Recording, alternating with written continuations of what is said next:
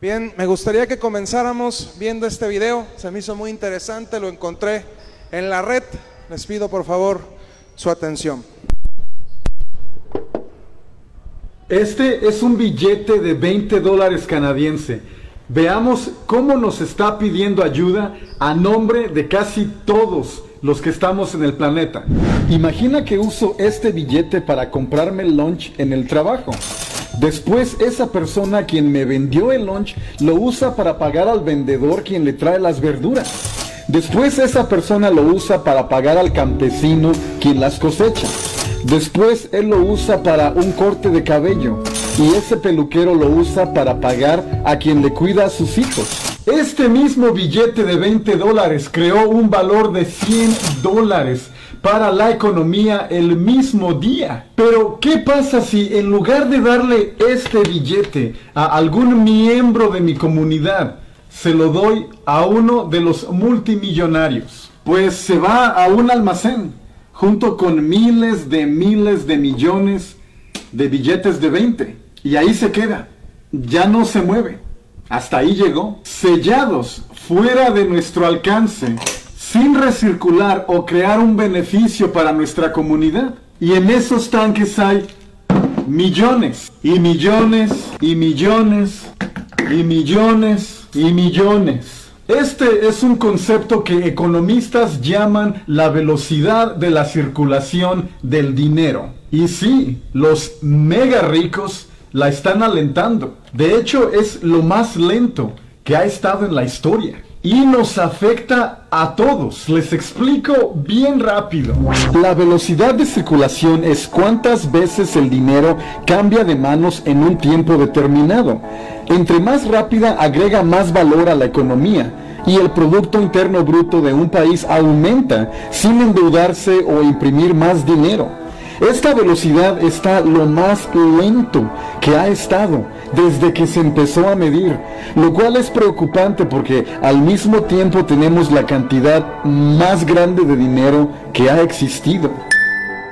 ¡Hey, cromañones del futuro! ¿Cómo van? O sea, que en su civilización avanzada, con inteligencia superior, ustedes salen a recolectar nueces y moras y se las dan a uno solo, que nunca en su vida se las va a poder comer todas, pero le siguen dando más. Salen a cazar mamut y le dan toda la carne a ese mismo para que se pudra en su almacén. Para eso sirve la inteligencia. O sea que si yo evoluciono un cerebro tan avanzado como el de ustedes, ¿voy a hacer lo mismo?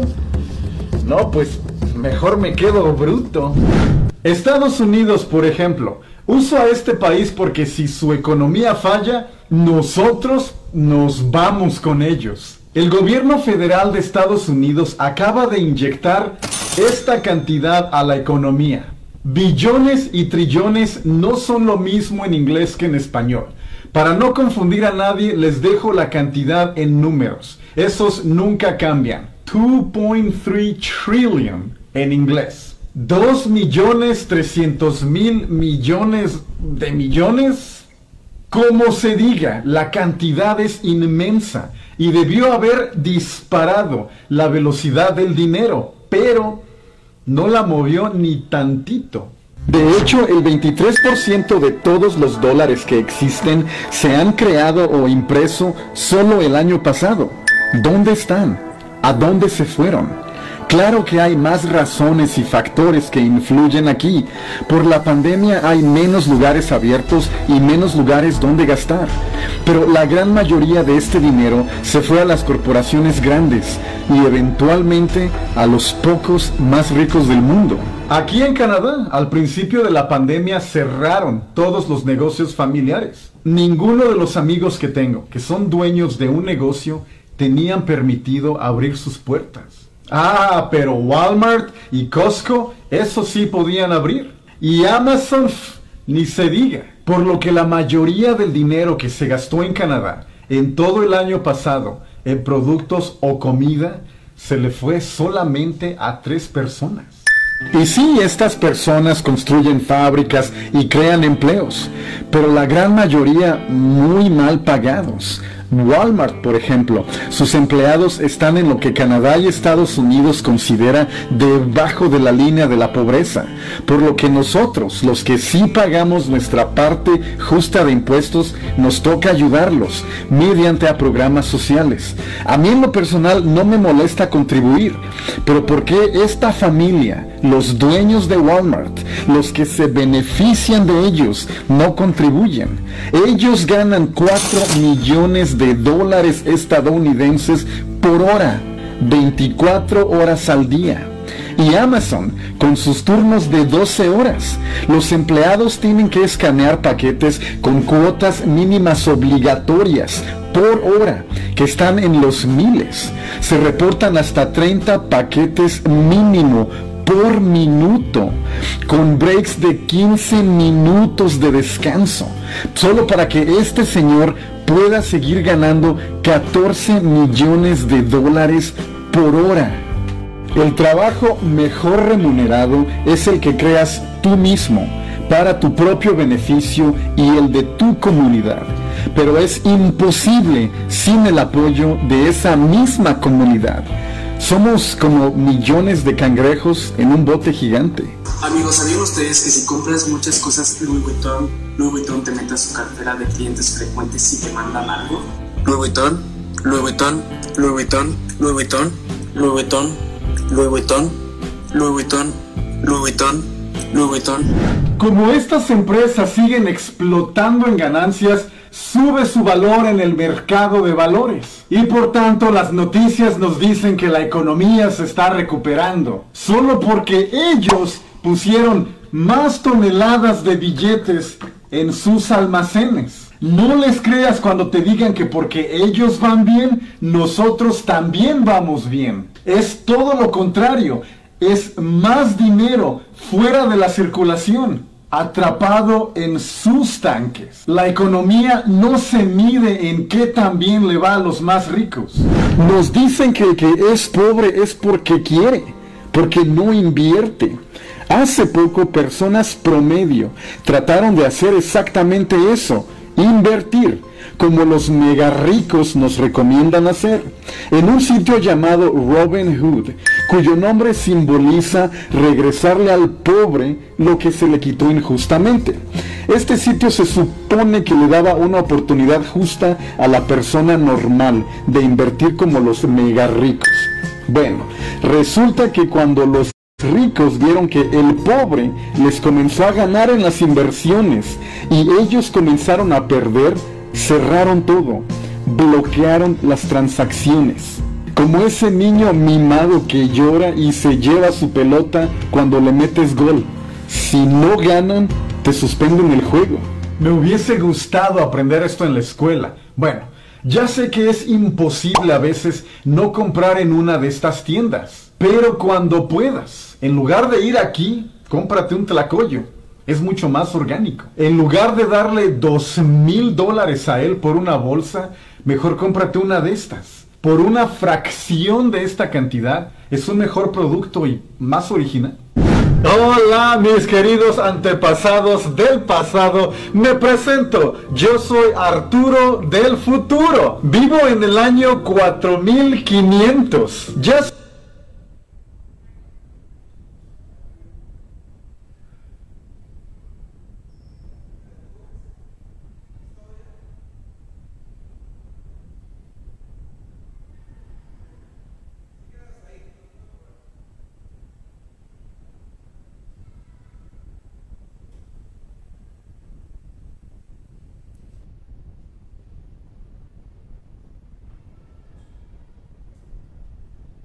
El video.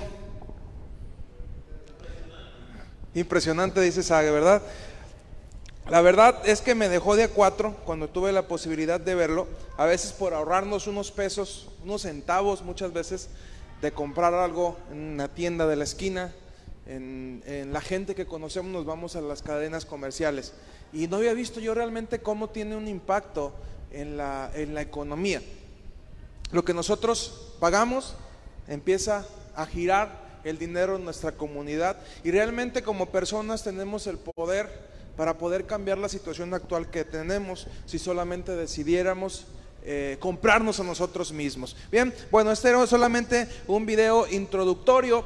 Eh, habíamos estado hablando de la importancia de cómo saber manejar nuestras finanzas. Hoy vamos a hablar de dos conceptos muy importantes, inversión y gasto. Quisiera eh, comenzar diciéndote que algo que debes tener sumamente claro es que no eres dueño de lo que tienes. No eres dueño de lo que tienes. Eclesiastés 2.18 dice, dice, hablando Salomón, el hombre más rico de su época, dice, yo asimismo aborrecí todo mi trabajo que había puesto por obra debajo del sol, el cual dejaré a otro que vendrá después de mí. Y quién sabe si será sabio o loco el que se enseñoreará de todo mi trabajo en que me hice sabio debajo del sol. Esto también es vanidad. Nuestra toma de decisiones en las finanzas cambia mucho cuando quitamos esta perspectiva de dueños. Si usted es cristiano, usted sabe que lo que usted tiene, Dios se lo dio. Punto. Si usted no comparte la fe, pues le conviene darse cuenta que lo que usted tiene tarde o temprano alguien más lo va a disfrutar. No sé si usted conozca alguna historia, seguramente sí, de un padre que acumuló riquezas, tuvo bienes, llegaron los hijos. El hombre tardó 60, 70 años en crear una riqueza y los hijos les costó un mes, dos meses en terminársela. Y te pudiste haber afanado toda tu vida trabajando y alguien puede dilapidar todo el esfuerzo que tuviste. Cometemos errores como decir mi casa.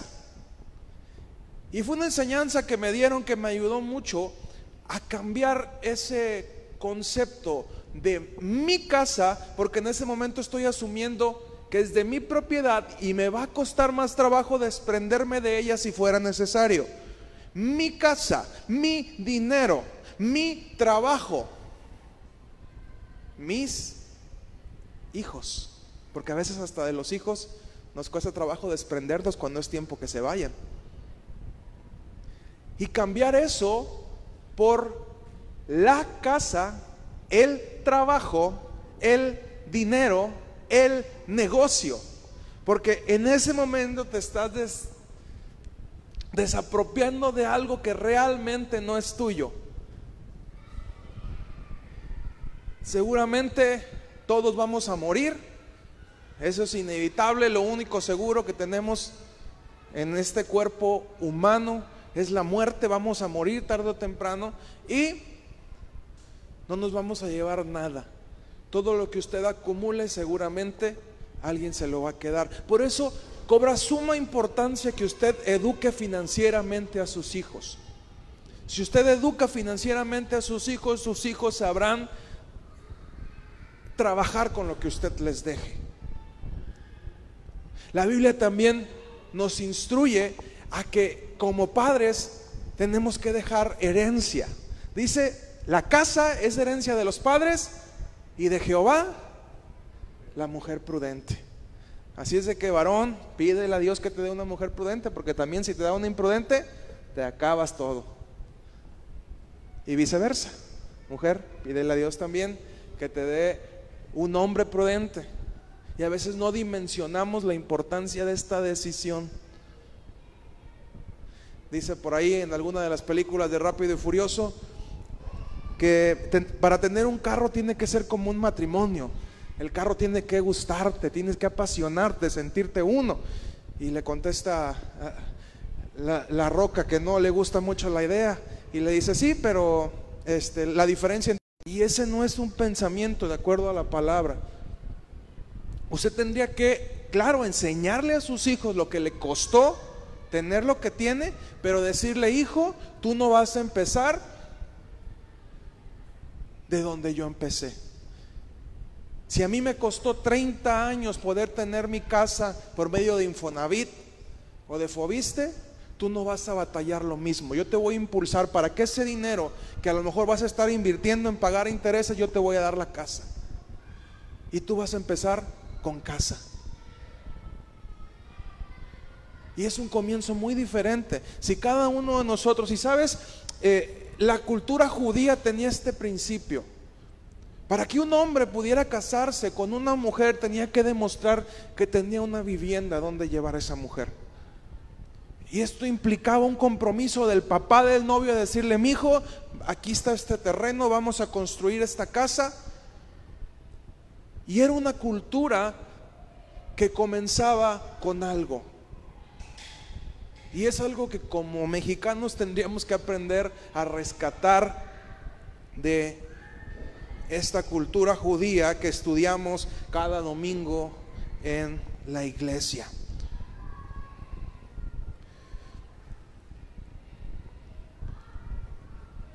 Bien.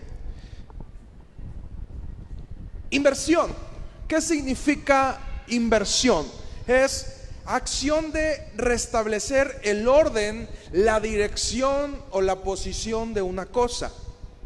Acción de dedicar recursos con el objetivo de obtener un beneficio. Y rendimiento, riesgo, liquidez y plazo. Eso significa inversión. Y cada vez que usted recibe un bien, usted puede utilizarlo para dos finalidades, que es la inversión y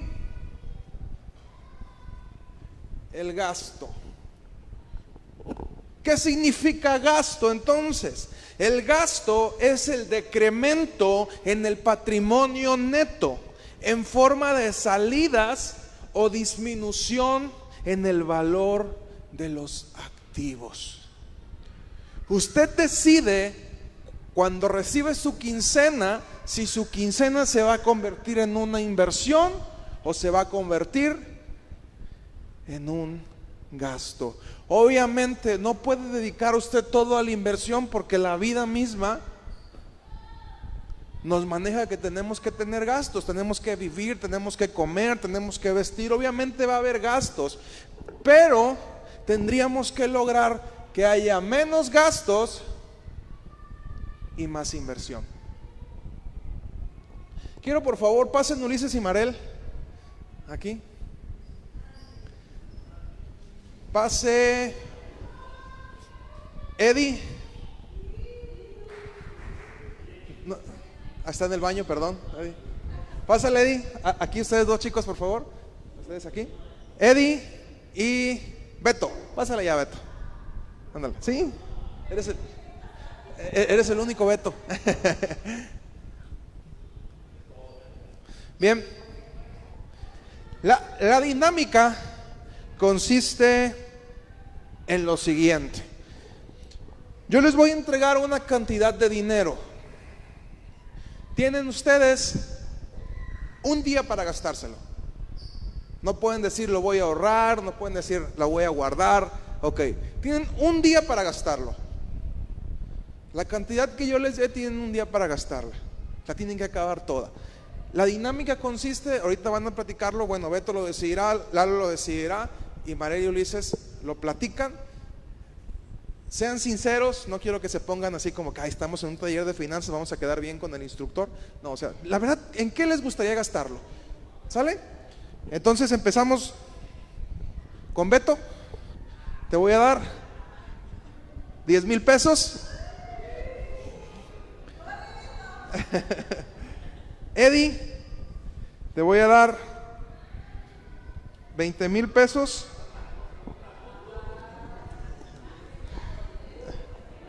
Y Marel y Ulises les voy a dar 5 mil pesos.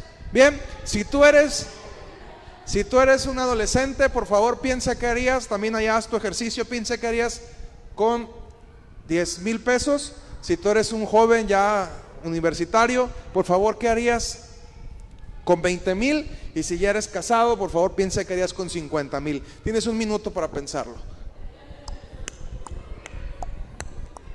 Bien.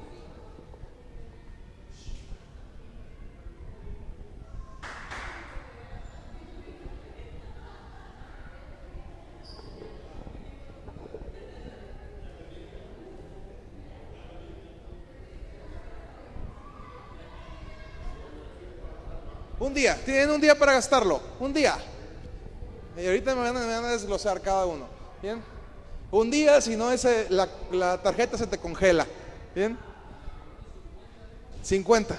Ellos tienen 50 mil pesos. Lalo, universitario, tiene 20 mil. Y Beto, 10. 10 mil pesos. Mira, ya, ya te quitó 5 mil tu mamá, nomás de entrada, ¿eh? Son 50 mil. 50 mil. 50 mil. ¿Bien? Fíjate lo que son las cosas, ¿verdad? ¿Cómo son las mamás? Nomás el puro entrón, la mitad para mamá, mijo, ¿eh? Porque vive en la casa, acuérdese de su madre. Bien, Bien 10 mil, 20 mil y 50 mil. Un minuto. Ya, ya, ya pasaban 30 segundos. Bien, todos ya pensaron, desglósenmelo por favor, anótenlo, para eso les pedí ahí su libreta.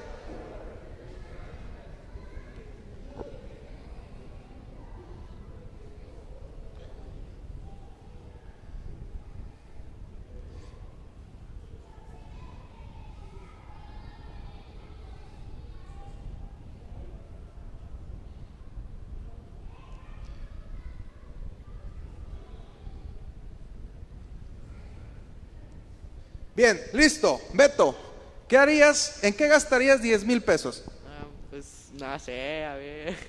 pues no sé, lo, pues hay una moneda virtual, entonces la metería en una moneda virtual. Pero no, no se puede porque se congela.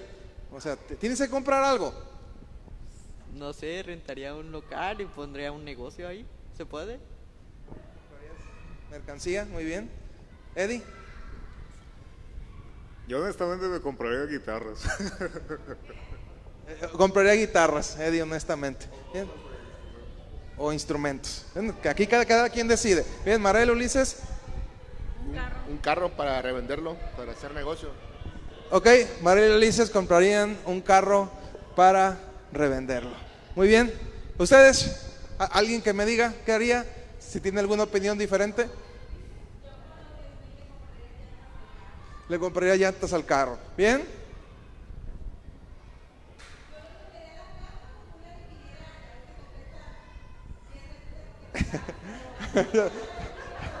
ya, ya se drogó tu mujer, Julio.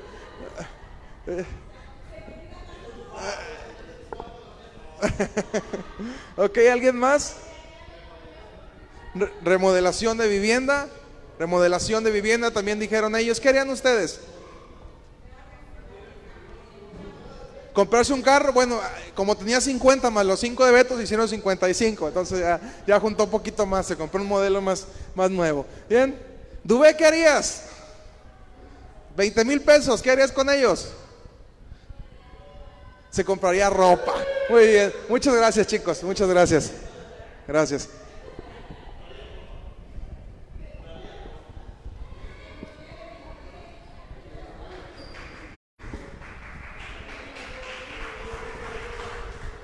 Bien, parece algo, algo, un juego esto que estamos hablando, pero si somos sinceros, eh, periódicamente recibimos cantidades de efectivo y nosotros decidimos de qué manera los vamos, los vamos a utilizar. Bien, algunos decían compro llantas, bueno, depende eh, qué tan importante sea, el vehículo para lo que haces, puede ser una, una inversión o puede ser un gasto, remodelación de vivienda es una inversión también el negocio es una inversión. Di quien dijo, yo me compro guitarras, me compro ropa. Bueno, es decisión de cada uno, esto es considerado un gasto. ¿Por qué hago este ejercicio? Porque es importante que usted identifique, vaya eh, familiarizándose con estos dos conceptos. ¿Qué es un gasto y qué es una inversión? El gasto genera un decremento en mi patrimonio, la inversión me genera una ganancia. Eh, la inversión significa darle una orientación a algo. Cuando usted invierte, el capital le pone una orientación. ¿Siempre se gana cuando se invierte? No, no, habrá inversiones que no nos funcionen y es parte de un concepto que es muy importante dentro de la inversión que se llama el riesgo.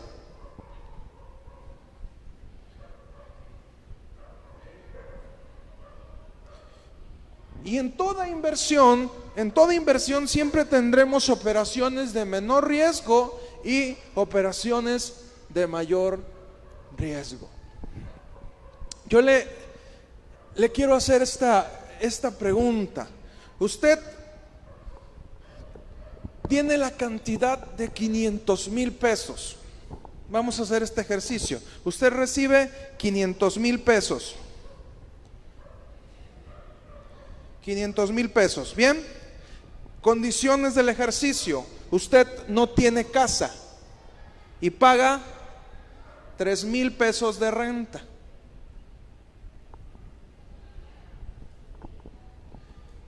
Y también tiene un negocio que le genera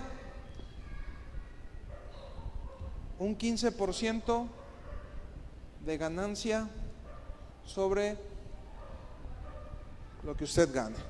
Le están ofreciendo un negocio, todo aparentemente se ve seguro, con el riesgo que eso conlleva. Bien, ¿qué haría usted con los 500 mil pesos? Dice Cipriano compra una casa, Marieli compra una casa. Bien.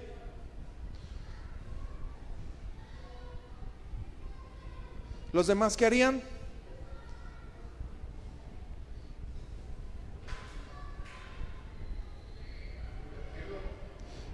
Ulises dice invertirlo. Ahorita les voy a explicar con números qué es lo más recomendable.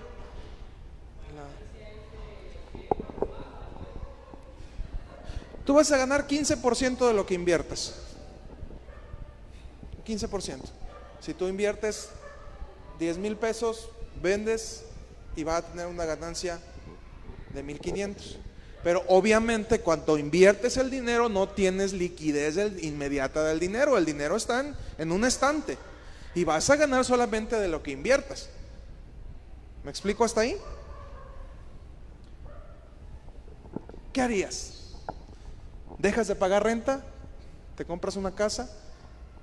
¿Te quitas ese problema? ¿O inviertes en un negocio? Aparentemente seguro, rentable. Va- vamos a ponerle más riesgo.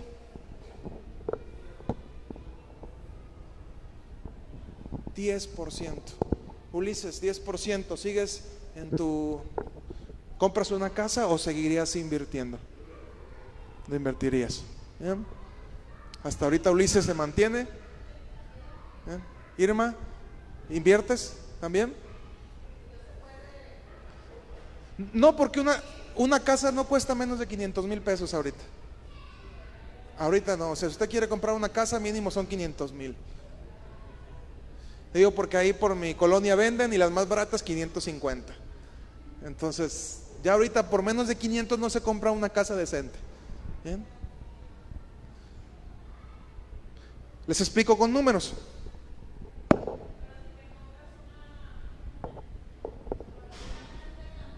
Una casita de campaña y vives en un terreno.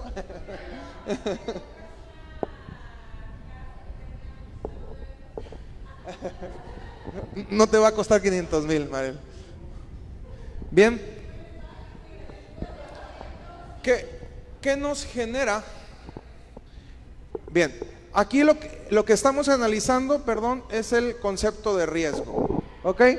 Usted tiene 500 mil pesos. ¿Cuál sería la inversión de menos riesgo? Compra la casa. Usted compra una casa. Esta operación es la operación de menos riesgo, es una inversión de menos riesgo. Seguramente esa casa tomará un plusvalor. ¿Qué es un plusvalor? Una ganancia. Y vamos a tomar un periodo de 10 años. Probablemente esa casa que tenía un valor de 500 mil pesos ya cuesta 200 mil pesos más. Bien, lo que le da una utilidad de, usted tiene su patrimonio más el plusvalor y usted convirtió 500 mil pesos en 700 mil en 10 años. Suena interesante, ¿no? Bien, ahora analicemos la operación de mayor riesgo. Usted tiene 500 mil pesos que invierte. Digamos que usted vende al mes en productos, ay, aquí me hizo falta un, cero, que usted vende al mes en productos 70 mil pesos en su negocio. Esos 70 mil pesos van a estar dando vueltas. Recuerde, un error que cometemos es creer que todo lo que vendemos es nuestro. Una super tachezota eso. En la forma de administrar un negocio bien. Usted tiene una venta de 70 mil pesos, quedamos que era un 10% de ganancia. Usted ganó 7 mil pesos mensuales. Pero también pagó 3 mil pesos de renta. Lo que le genera una utilidad de 4 mil pesos. Hasta aquí, ¿siguen invirtiendo? ¿O se compran la casa? Irma, ¿sigues invirtiendo? ¿Bien? ¿Los demás? ¿Casa o inversión? Casa y solo casa. Bien, 4 mil por 12. ¿Cuánto es? 48 mil al año. ¿Por 10 años?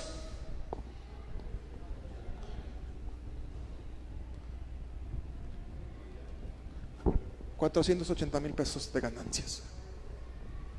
¿Qué hacen?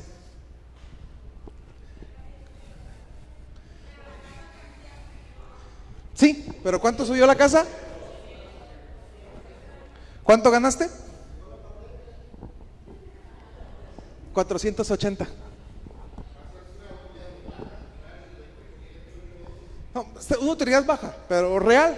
Unos abarrotes, un este, una frutería, te da una ganancia, más o menos así. Bien. Pero sabes, somos impacientes. Somos impacientes y eso lo vamos a estar viendo el día de mañana. Los invito, está muy interesante lo de mañana. Les juro que no se van a, les prometo que no se van a arrepentir, perdónenme, bien, por decir esa palabra. Usted ganó 480 mil pesos por invertir ese dinero en un mayor riesgo. Bien, y aquí es importante que usted analice estas dos cosas. Probablemente, si le va bien, en 10 años usted va a tener un negocio y va a tener una casa.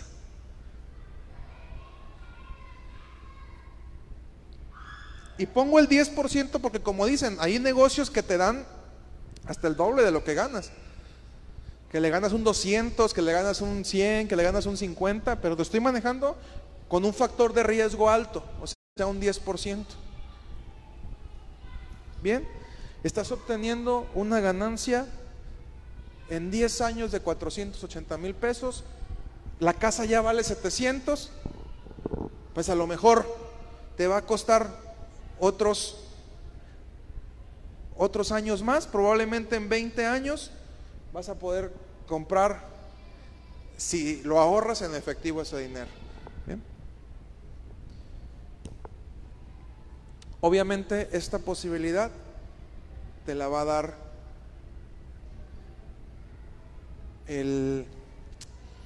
te va a dar va a dar la posibilidad de tener un ingreso que te va a permitir vivir. Y quizá ahora sí haces un crédito, que es a donde vamos, y con la utilidad que te dejó esto, vas pagando la casa.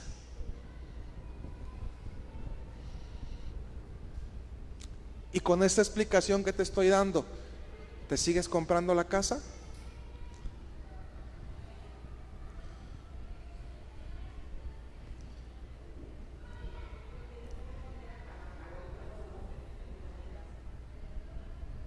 Ojo, y no te estoy diciendo que tener casa sea malo. Lo que te estoy diciendo es que hay que tener visión. Hace unos días un compañero me decía, eh, yo quisiera hacer una casa en un pedazo, pero hacer tres departamentos. Yo vivo en uno, rento dos. Si los rento amueblados en tres mil, ya me gané seis mil pesos al mes. digo, órale. A veces tiene casa y tiene ingreso. Y tiene liquidez.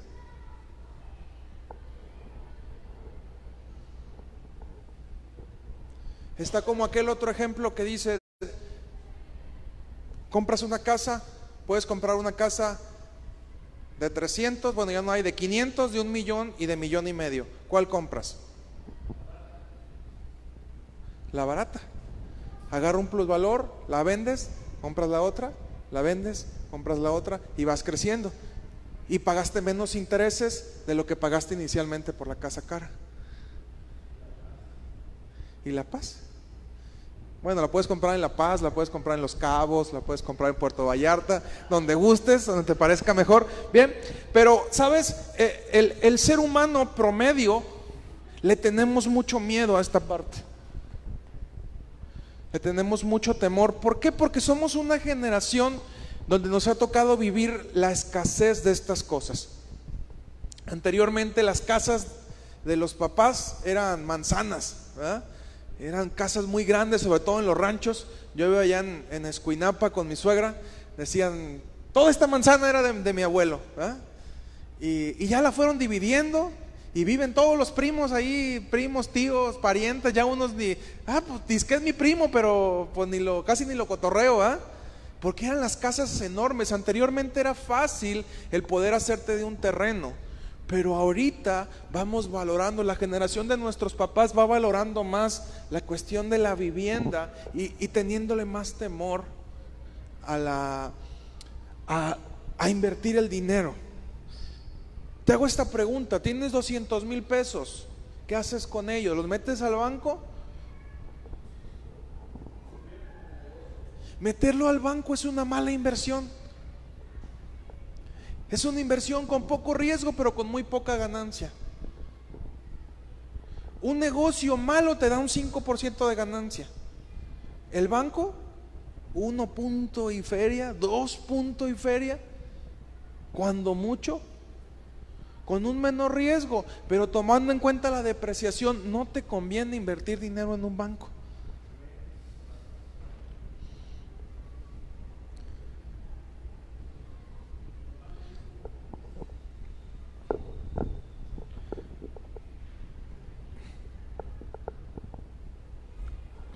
Si se va entendiendo esta parte de la inversión?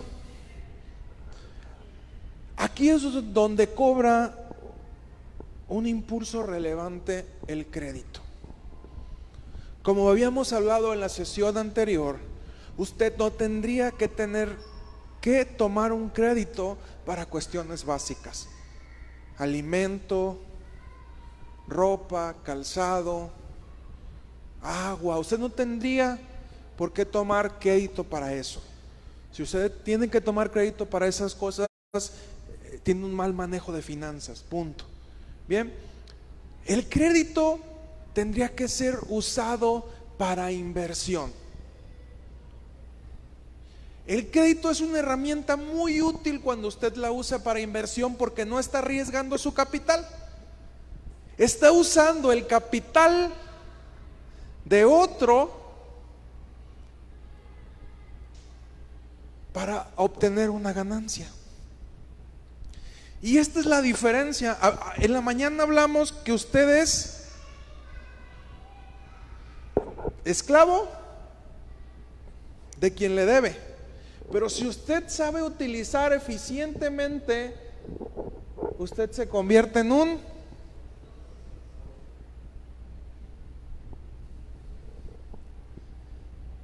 Y bajo este principio surgen lo que llamamos las cooperativas. Yo tuve el gusto de trabajar en una y lo que se promueve es mucho esta parte. El poder dar un crédito responsable. Un crédito que sirva para generar la riqueza colectiva. Pero si usted pide un crédito para comprar tenis, para comprar un auto, sin necesitarlo, realmente, para comprar eh, alimentos, para comprar eh, una pantalla que no necesita, y en esto volvemos a, la, a lo que hablábamos de necesidad, deseo y deseo de calidad. Usted tiene necesidad, el entretenimiento, la necesidad de satisfacer. Bueno, puede ponerse a contemplar el paisaje, satisfacer su necesidad de irse al parque. E, esas horas que va a invertir sentado en la televisión, puede ir a caminar al parque y usted satisface su necesidad. Pero usted dice, bueno, tengo deseo de poner la televisión, de ver los partidos de la América, pues me compro una pantalla de a lo mejor de 32 pulgadas, 4 mil pesos. Pero usted dice, no, quiero que el, que el este, ver a algún nombre jugador famoso ahorita, este, quiero ver a Cristiano Ronaldo casi como si, y cuando le grite, que me, que me cae gordo, gritárselo así, sentir que se lo grito en la cara, entonces quiero ver el monote así grande. Entonces usted adquiere un crédito para comprar una pantalla de 25 mil pesos. En las tres satisface necesidad, deseo y deseo de calidad, pero usted se endroga se endeuda y usted se convierte en el esclavo de quien le presta ese dinero, porque ese dinero que usted está invirtiendo en eso no le va a generar un beneficio, al contrario, le va a generar una depreciación. Y si la pantalla costó 25, en el momento en que usted la saca, ya cuesta 20. Y ya perdió 5 mil pesos en el trato. ¿Me explico? Bien. Entonces, cuando usted se vuelve socio de quien le presta el dinero, busque obviamente las mejores tasas de interés, pero a lo mejor quien le presta el dinero le dice yo te voy a cobrar un 15% de interés al año. Bien, si lo dividimos mensualmente, ¿cuánto nos daría? Los que traen calculadora, 15 entre 12.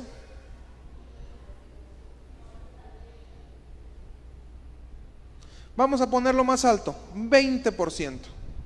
Si usted hace un, buen historial crediticio, se lo pueden prestar al 15, pero al 20%, 20 entre 12, ¿cuánto es? 1.6, 1.60 por ciento mensual. Bien. Si usted pide 20 mil pesos y utiliza un factor de riesgo, una ganancia del 10%, ¿usted se ganó cuánto? Usted se ganó 2 mil. ¿Y cuánto le cobró para el préstamo? Sería 20 mil por 0.016, 320 pesos. Entonces, usted uh, serían 2.680 pesos. Bien. A esto se le llama apalancamiento. Porque le sirve a usted de impulso para lograr un propósito. Bien, esta es la única forma responsable de utilizar un préstamo. Si usted no va a utilizar un préstamo para esto, no lo utilice. Usted me va a decir, bueno, es que voy a comprar un auto. Se vale. Ese auto le va a generar algo. Bueno, es que lo voy a meter de, de driver, de Uber, de Mobi, de tantas Didi. Si le va a generar, bueno. Si usted, lo, si usted viaja mucho y por su seguridad y tiene la posibilidad de comprarse un carro, bueno, será más gasto que inversión, pero será una inversión en la seguridad de su familia. Yo, por ejemplo, trato de traer un vehículo de reciente modelo porque viajo mucho. Y yo prefiero tener a mi familia, aunque me cuesta, aunque tengo que pagarlo y me implica un trabajo, yo prefiero andar en un carro que me dé la seguridad de que cuando yo salga lo prendo y funciona. Y cada cierto tiempo tengo que cambiarlo, porque si no se vuelve obsoleto. ¿Estoy explicando hasta aquí? Bien. Entonces, si usted no utiliza el crédito para, para, algo que no sea esto, no lo estará utilizando de manera responsable. Y eso nos lleva a que evidentemente ninguna tarjeta de tienda comercial será una buena inversión. Será una buena idea. Y usted puede revisar muchas oportunidades y le voy a dejar de tarea, porque eso lo vamos a ver el día de mañana, que usted cuando llegue a su casa vea cuál necesidad o u oportunidad puede encontrar en su colonia. ¿Cuál es la tienda de abarrotes más cercana a tu casa, Marieli?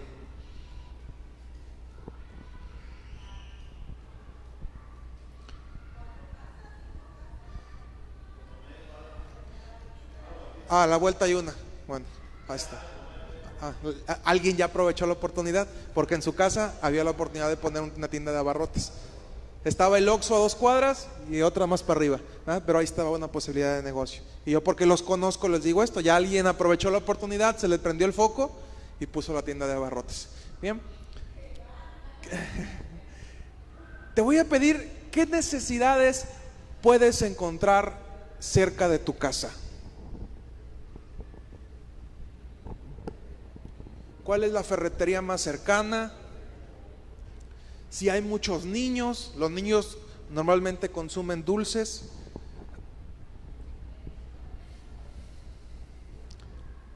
¿Qué necesidad hay cerca de tu casa?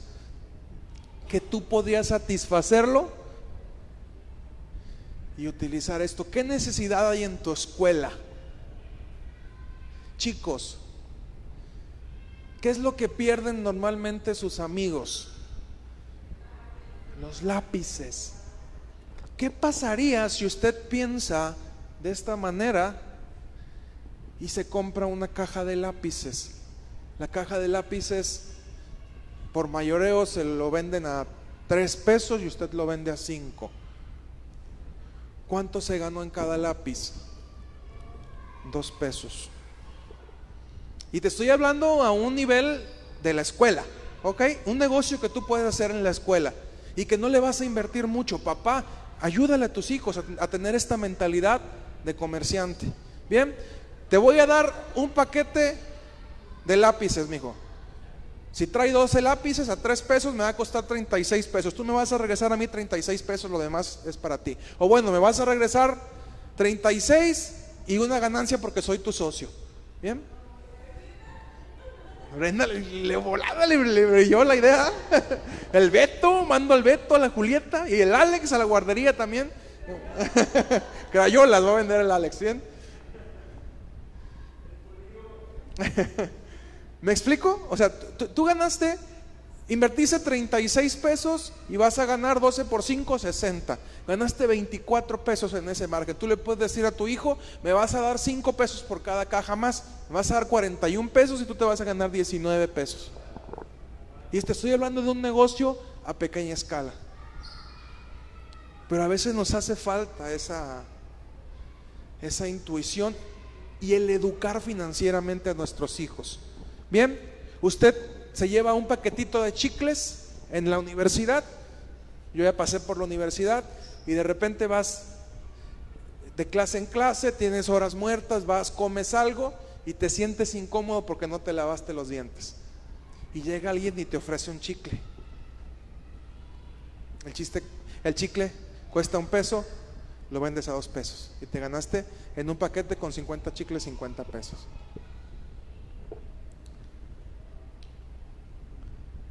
Repita conmigo, la única forma de hacer riqueza es el negocio. De un sueldo no va a ser riqueza, porque se mantiene constante.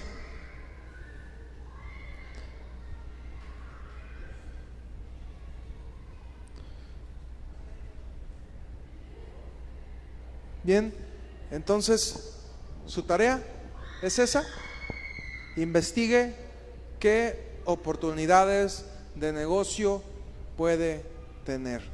Y en serio, eh, son este tipo de cosas que en lo personal me apasiona mucho poder hablarlas. Y, un aspecto con el que quiero terminar este tema eh, tiene que ver con la, con la familia. Creo que es importante, mire, oportunidades. Bendito Dios, vivimos en una tierra donde las oportunidades existen y por montón.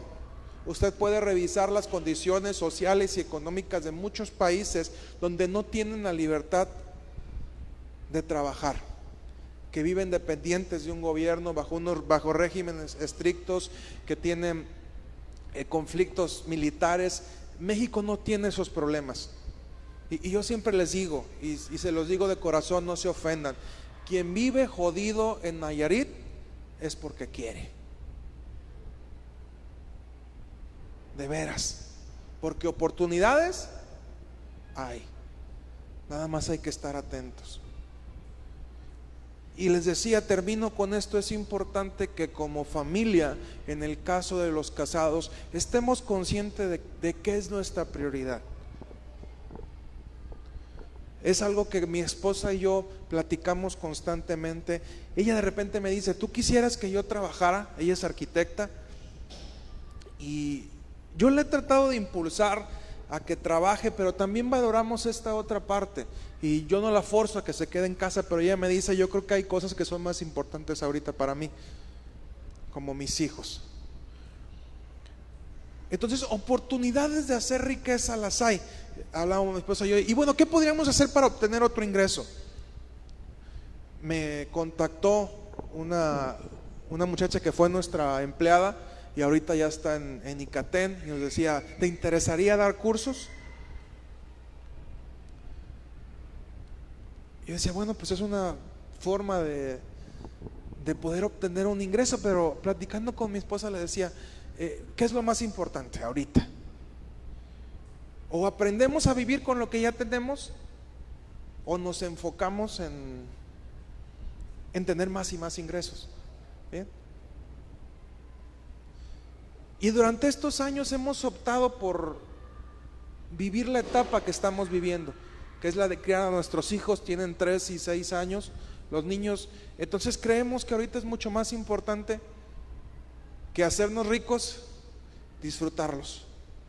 Bien. Y esto es bien importante que usted lo tenga súper claro.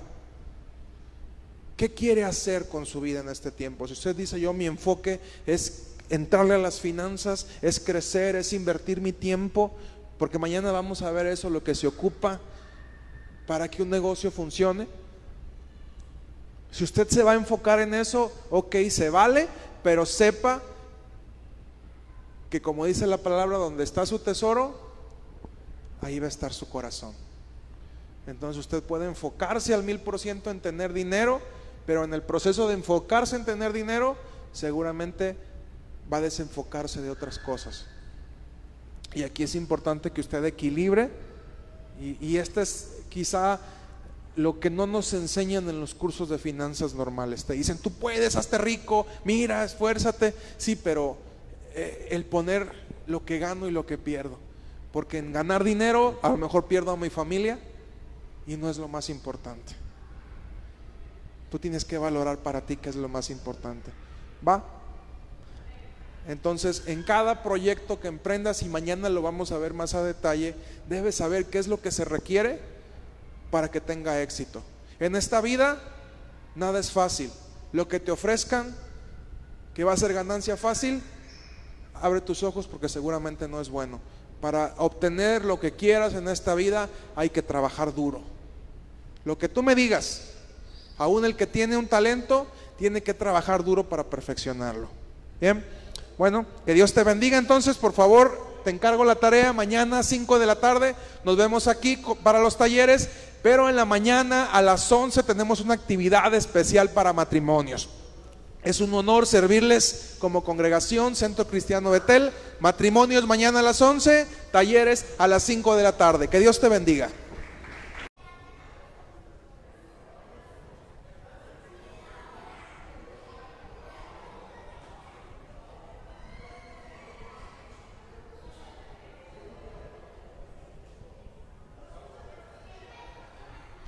Los pequeños a sus clases.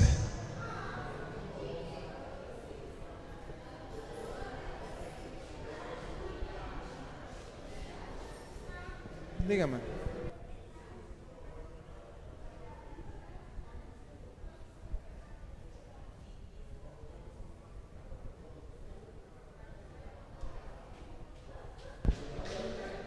Les agradezco si retomamos nuestro lugar, por favor.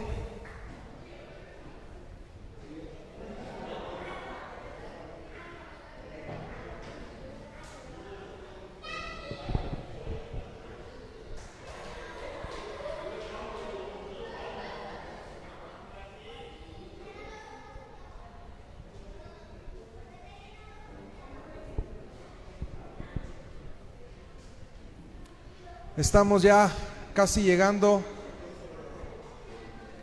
Estamos ya casi llegando al final de estos talleres. Comentarles a manera de comercial, el día de mañana cambiamos de horario, por si usted no lo recordaba, volvemos al horario de verano.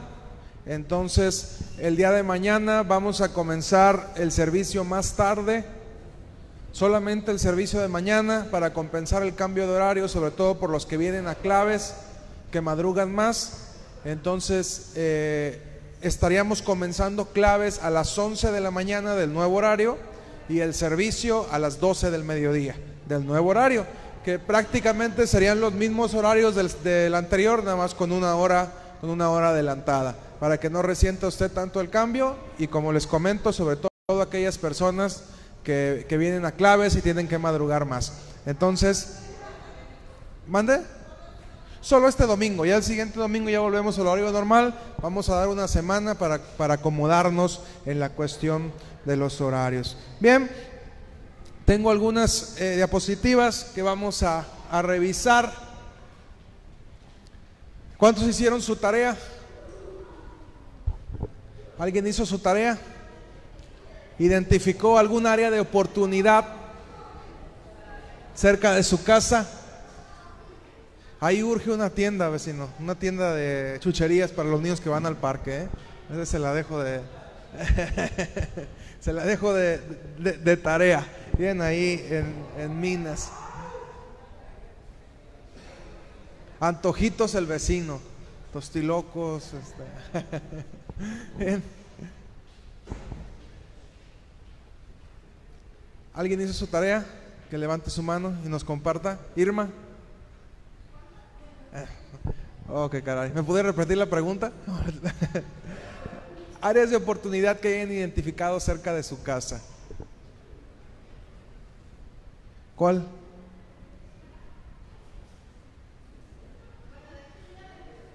Ah, ya, ya le empezó. Bien.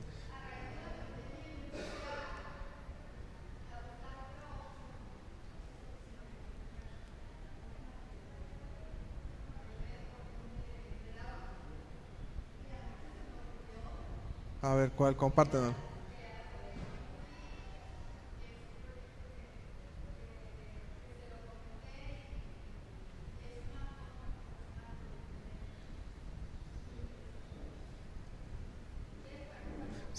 Es más, pásale, pásale.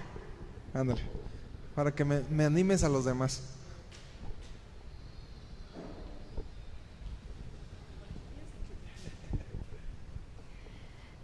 Bueno, eh, si hubiera yo sabido o, antes de comprar la casa todo lo que me iba a implicar, pues a lo mejor me hubiera detenido, ¿no? Pero ya el, el caso es que ya estamos adentro y ahora hay que salir, ¿no?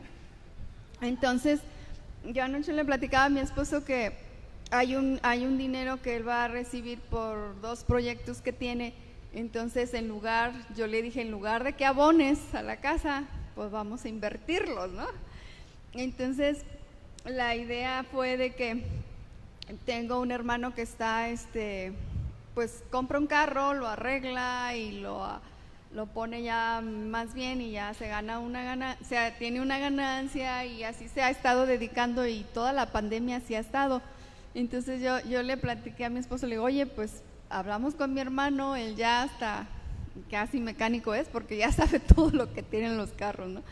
Y, le pareció bien porque le dije, mira, en lugar de, abonar ese dinero, pues mejor estamos invirtiendo y de ahí vamos a ir pagando lo que, lo que tenemos que pagar. Entonces, no sé, anoche se me ocurrió esa opción, que dentro de mi familia son puros comerciantes y mis hermanos de eso viven, ¿no?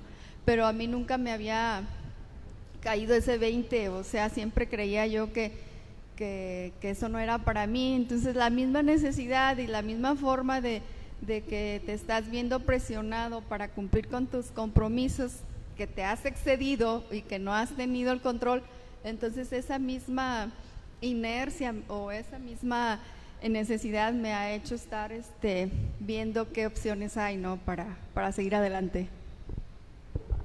Gracias, Irma. Tocó un, tema, aplauso pues.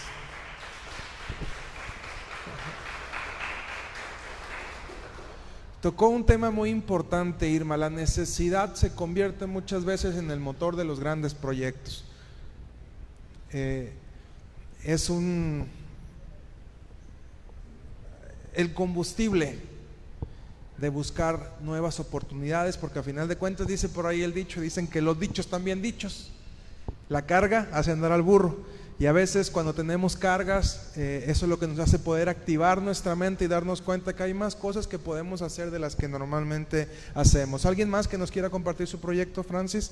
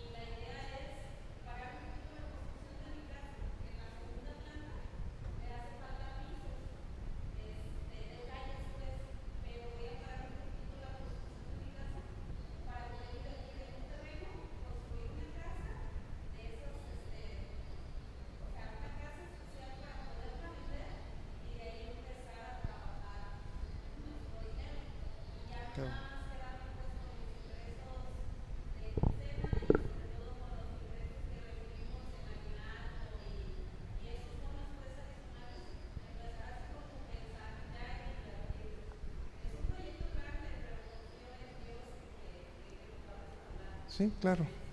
Claro, hay que, hay, que, hay que creer y eso lo vamos a ver ahorita. Bien, Cristian, ¿dónde está?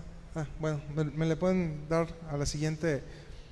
Es, es importante el seguir algunos pasos. Eh, lo que me encanta a mí, me decía mi esposa, ¿cómo te sientes? Eh, le digo, eh, es cansado de repente, pero a mí me encanta poder hablar de este tema. Me encanta poder tocar este tema porque siento que es algo que ayuda a otros de manera práctica a mejorar su calidad de vida. Y eso para mí es importante. Le da un sentido realmente a lo que, a lo que estoy haciendo y me encantaría que cada uno de ustedes con estas tres sesiones, con este taller, pueda iniciar un nuevo proyecto en su vida. Y a lo mejor para usted puede parecer pequeño, puede parecer grande, pero el hecho que le ayude a cambiar su forma de pensar, a generar un cambio en su mente, eso ya es un paso grande, porque está pensando de forma distinta. Y está eliminando ciertas estructuras en su mente que no le dejan crecer e ir más allá. Bien, eh, vamos a dar algunas diapositivas que tienen que ver con algo del resumen de lo que hemos visto. Creación de la riqueza. Usted necesita comenzar a eliminar deudas. Llevar un control de gastos, que es lo que, lo que dijimos en el primer taller, saber cuánto gano, cuánto gasto, no exceder en gastos lo que gano y considerar siempre el tercer punto que es invertir, que podamos lograr una mayor inversión y una menor cantidad de gastos. Y estudiar nuevas vías de ingreso, que es lo que estábamos hablando. ¿Qué puedo hacer que me pueda generar un nuevo ingreso? Es la forma en la que puedo crear riqueza y creando riqueza mejorar mi situación financiera actual. La que sigue, por favor. Necesitamos establecer metas. Usted tiene que saber en cuánto tiempo va a lograr eh, lo que se propone, porque los seres humanos somos así, si no le ponemos un tiempo a las cosas, lo dejamos de hacer. Establezcase metas, a lo mejor una meta a corto plazo, cero tres meses, terminar de pagar todas mis deudas. Usted me puede, me puede decir es que en tres meses no voy a terminar. Yo durante el año pasado, 2020, me propuse a pagar todo lo que debía y mi meta es en 2021 poder terminarlo. Me puse año y medio más o menos porque la cantidad de compromisos que tenían excedían los tres meses. Fue una meta a mediano, a mediano plazo realmente. Entonces yo estoy trabajando en ello. ¿Qué meta usted se va a poner? ¿En cuánto tiempo quiere pagarlo? Tal vez no lo logre en ese tiempo, pero al menos va a avanzarle y se va a establecer algo en lo que puede pensar. Metas a mediano plazo, crear un fondo de emergencia. Usted tiene que tener un ahorro. Técnicamente tendríamos que ahorrar un 20%, incluso es un concepto bíblico. Cuando Dios le habla a Faraón a través de un sueño y le da a, José la interpretación de ese sueño, le dice, tenemos que guardar la quinta parte para cuando venga los años de sequía tendríamos nosotros que aprender a ahorrar un 20% de lo que ganamos. La quinta parte, liberarnos de todos los compromisos para que la quinta parte de lo que ganemos, el 20%, si usted gana 10 mil pesos, 2 mil pesos tendrían que irse a un fondo de emergencia. Eso le va a permitir que ante cualquier imprevisto usted no tenga problema en solventarlo. Y una meta a largo plazo crear otra fuente de ingreso, otra fuente estable de ingresos. La que sigue, tarjeta de crédito, ventajas, tiene crédito en el momento, como decíamos, la tarjeta de crédito en sí no es mala, los malos administradores somos nosotros, ¿ok? Entonces, el crédito en el momento, posibilidad de elegir cuotas, cómo pagamos lo que tenemos, y la tercera, obtener beneficios y descuentos especiales. ¿Cuáles son las desventajas? Mayor plazo de pago, mayor pago de interés.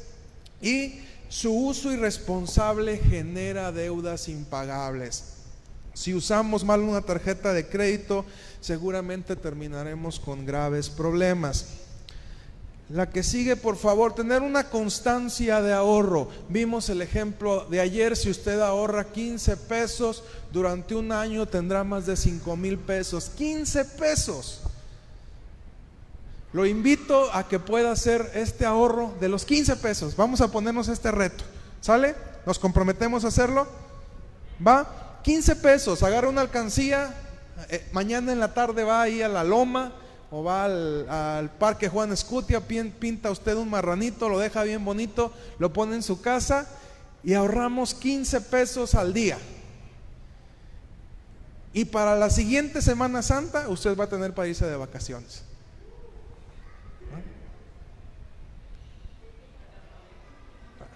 Pa- pa- eh, va a tener para pagarle el campamento a 10 personas. ¿eh?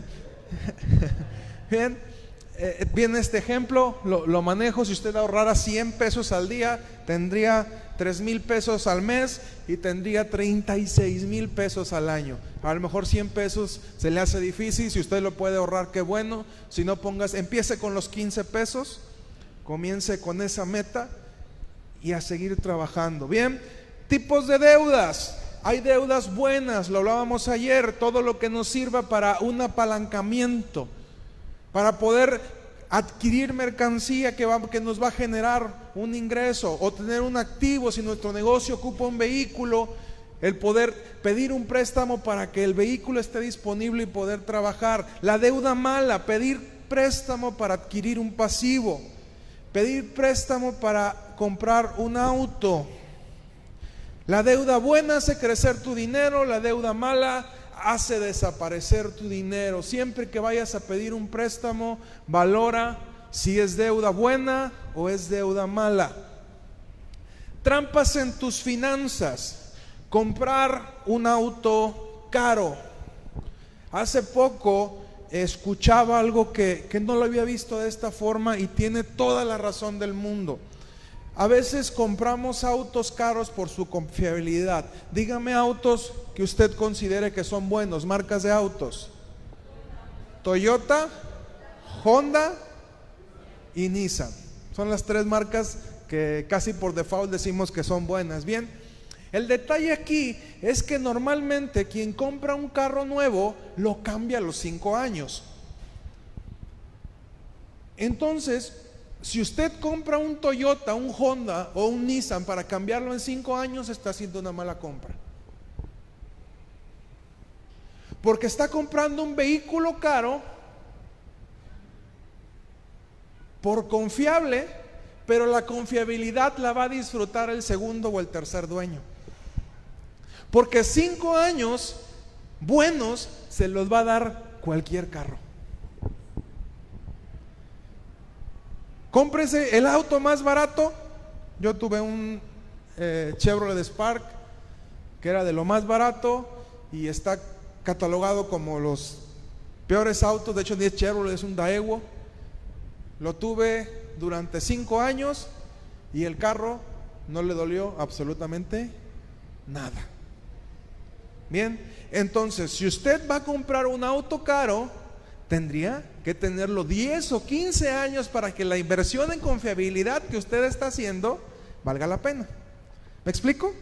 Entonces, si usted va a comprar un carro bueno para venderlo en 5 años, está cometiendo un error porque está pagando demasiado dinero por algo que usted no va a disfrutar.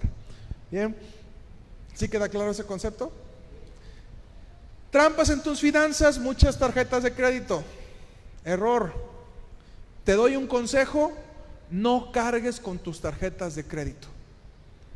Déjalas en tu casa y cómpralas y, úsalas, perdón, para, para comprar algo, para endeudarte cuando hayas razonado realmente. Porque la tarjeta de crédito en el bolsillo se convierte en una gran tentación. No te conviene tener la llevar la tarjeta siempre en tu bolsillo, así como no te conviene llevar efectivo que no te quieres gastar.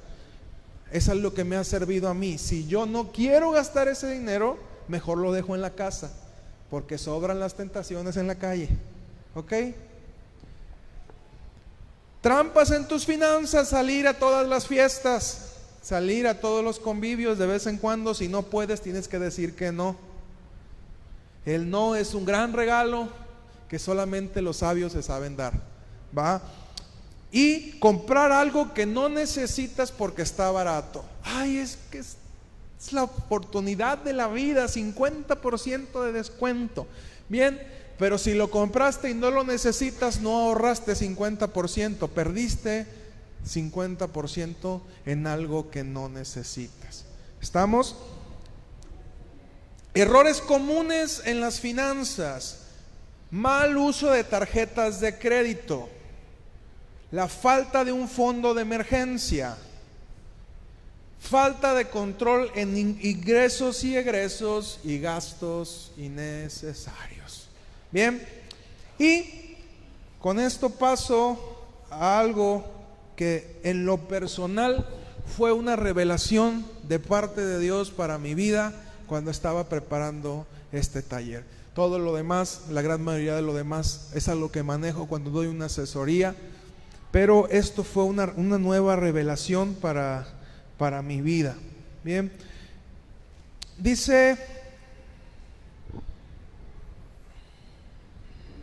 dice Dante Gebel, es uno de los personajes que más admiro. Dice mi esposa que me sé más la vida de él que de nadie más. Pero es un, un personaje que admiro muchísimo por la forma en la que él ha trabajado.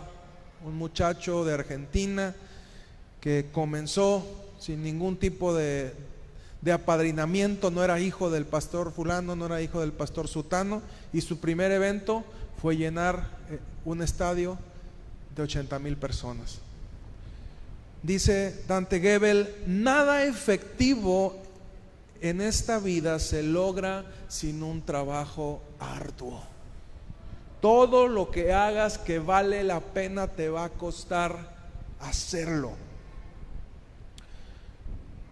Tristemente el ser humano actual busca alcanzar el éxito fácilmente, pero tenemos a un montón de gente haciendo tonterías para ganarse fans en YouTube, likes en Facebook. Queremos un gran sueldo con poco trabajo, ¿sí o no?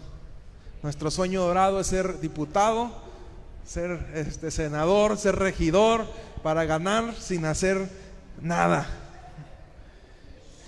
Queremos un cuerpo escultural sin hacer ejercicio. Bien. Queremos una mujer hermosa sin conquistarla.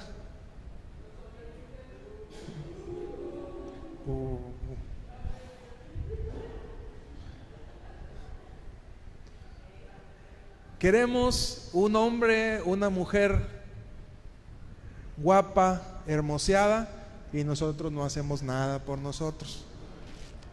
Todo en esta vida va a llevar un esfuerzo. Así es de que cualquier negocio, cualquier oportunidad que usted, que usted vaya a emprender, seguramente le va a costar un trabajo. Cuando analizamos a las personas que realmente han sido exitosas, detrás de cada historia hay un hambre de triunfar y un sacrificio constante día a día para lograr sus éxitos. Lionel Messi, usted ha escuchado a Lionel Messi, un niño con un talento natural, pero con un problema hormonal de crecimiento. Tuvo que viajar desde Argentina hasta España porque, para que le pagaran un tratamiento para poder crecer para jugar fútbol. Hoy en día es uno de los mejores jugadores del mundo. Cristiano Ronaldo, seguramente he escuchado también de él, es un superatleta, se prepara muchísimo, un niño que sufría de bullying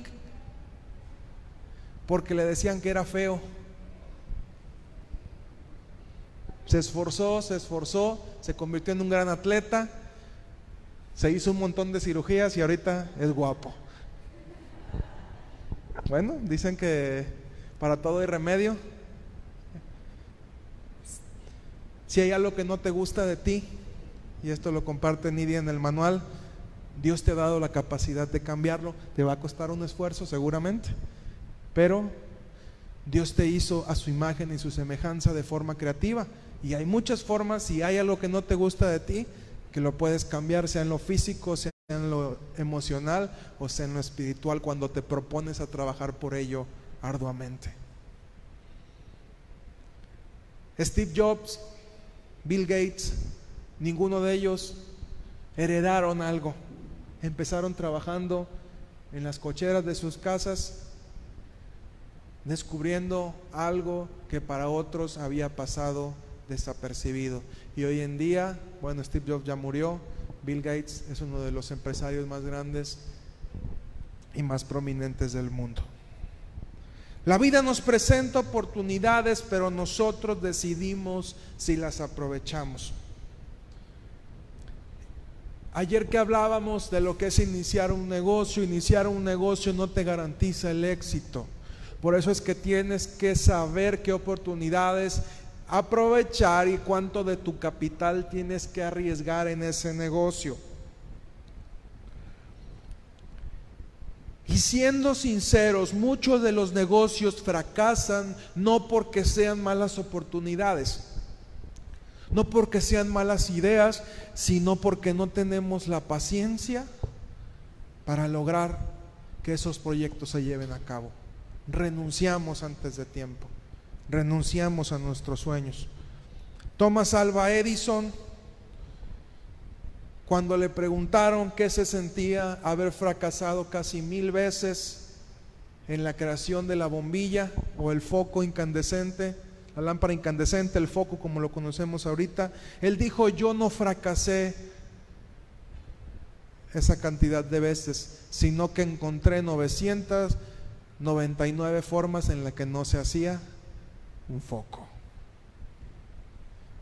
Tus los fracasos, las cosas que tú crees que son fracasos, realmente se convirtieron en formas en las que no debías de hacerlo. Cada fracaso que tú tengas en cualquier área de tu vida, cada relación rota, no es sino una bendición, algo, un camino que encontraste que no debía de ser por ahí. Bien, Gálatas 5:22. Y aquí voy con esta con esto que cambió mi percepción de las finanzas en estos días. Gálatas 5, 22 y 23. Dice, mas el fruto del Espíritu es amor, gozo, paz, paciencia, benignidad, bondad, fe, mansedumbre, templanza. Contra tales cosas no hay ley. Y tú me dirás, ¿y cómo quieres que aplique esto a mi negocio, a mi proyecto, a mis finanzas? Y yo lo llamé a esto el poder del Espíritu en mis proyectos. La siguiente, por favor, Eddie. ¿Qué tendrías que tener tú para que un proyecto pueda lograrse, pueda establecerse y se convierta en una realidad para tu vida? Punto número uno, amor por el trabajo inteligente. Nada en esta vida se va a lograr si no trabajas y trabajas y trabajas y te esfuerzas por ello. Ay, es que ya lo intenté una semana y no, no, no vendí tanto. Ya mejor lo quito.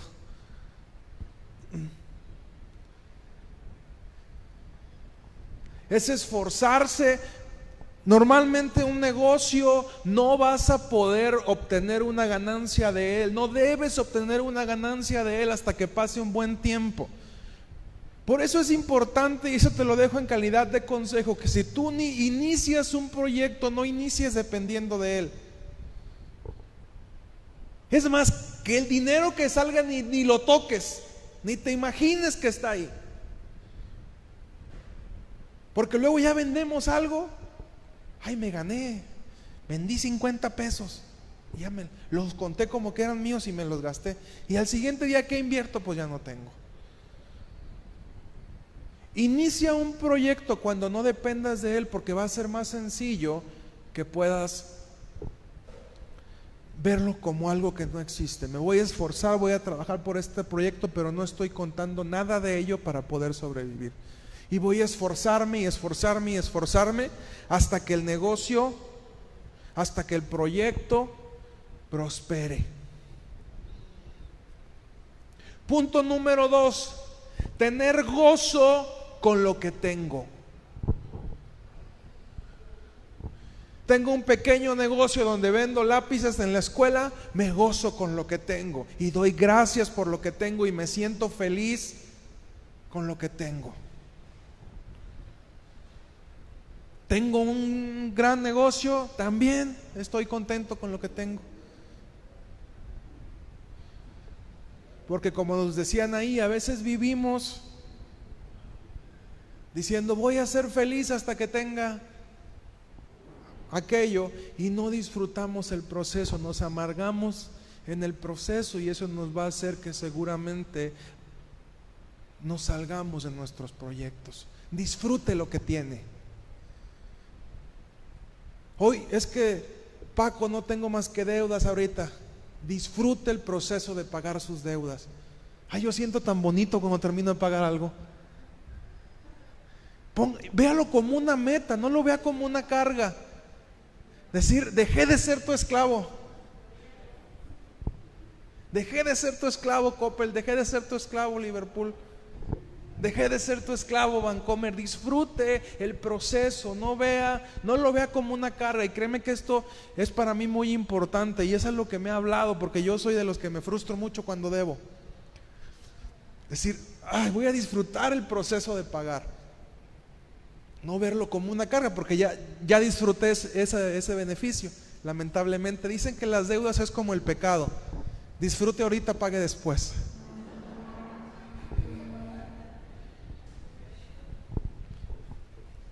Punto número tres, tenga paz. Tenga paz en su interior. Y la paz no es algo que esté afuera. Afuera puede haber conflictos, afuera puede haber problemas. Las condiciones, puede haber pandemia, puede haber un montón de cosas, pero la paz está adentro. Usted puede estar en paz consigo mismo en medio de una guerra. Aprende a tener paz en su corazón.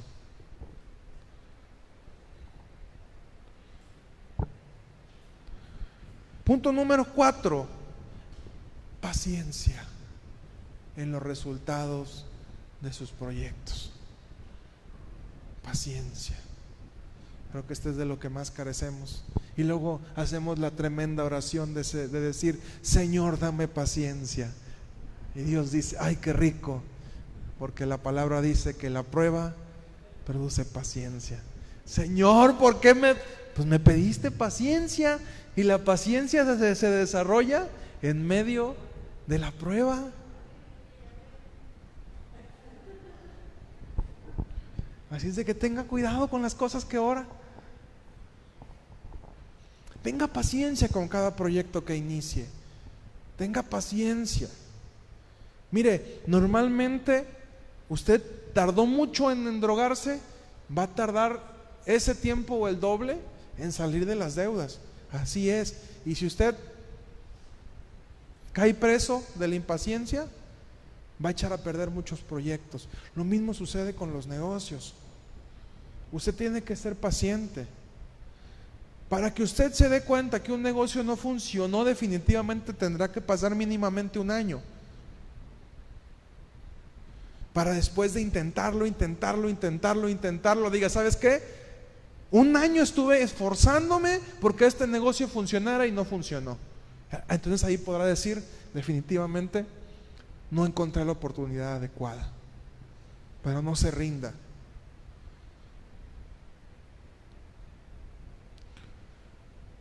Punto número 5. Benignidad o amabilidad con mis clientes. Escuché una vez decir que nadie que no sea amable tendría que tener un negocio. Porque qué incómodo es llegar a un negocio y encontrarte a alguien con cara de pedo atendiéndote. Y perdóneme la palabra.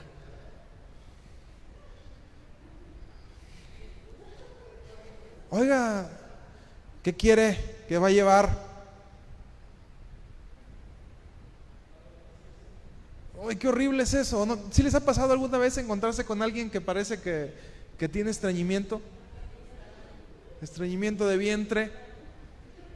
y que llega a quererte y que tú llegas a querer comprarle un producto, te quedan ganas de volver a ese lugar.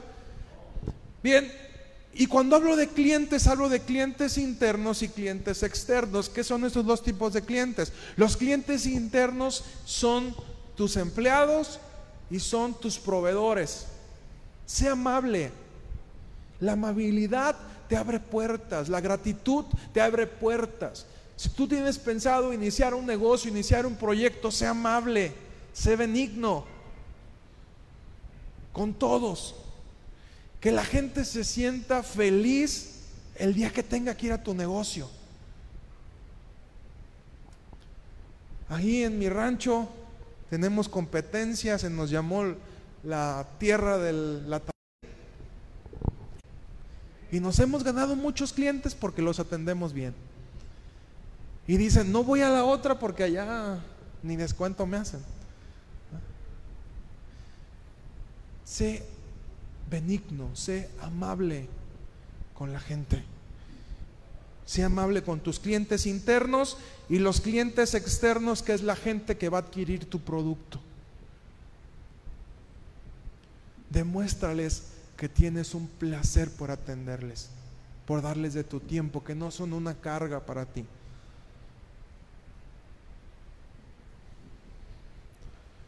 Punto número 6, bondad. Sé bondadoso con quien lo necesita.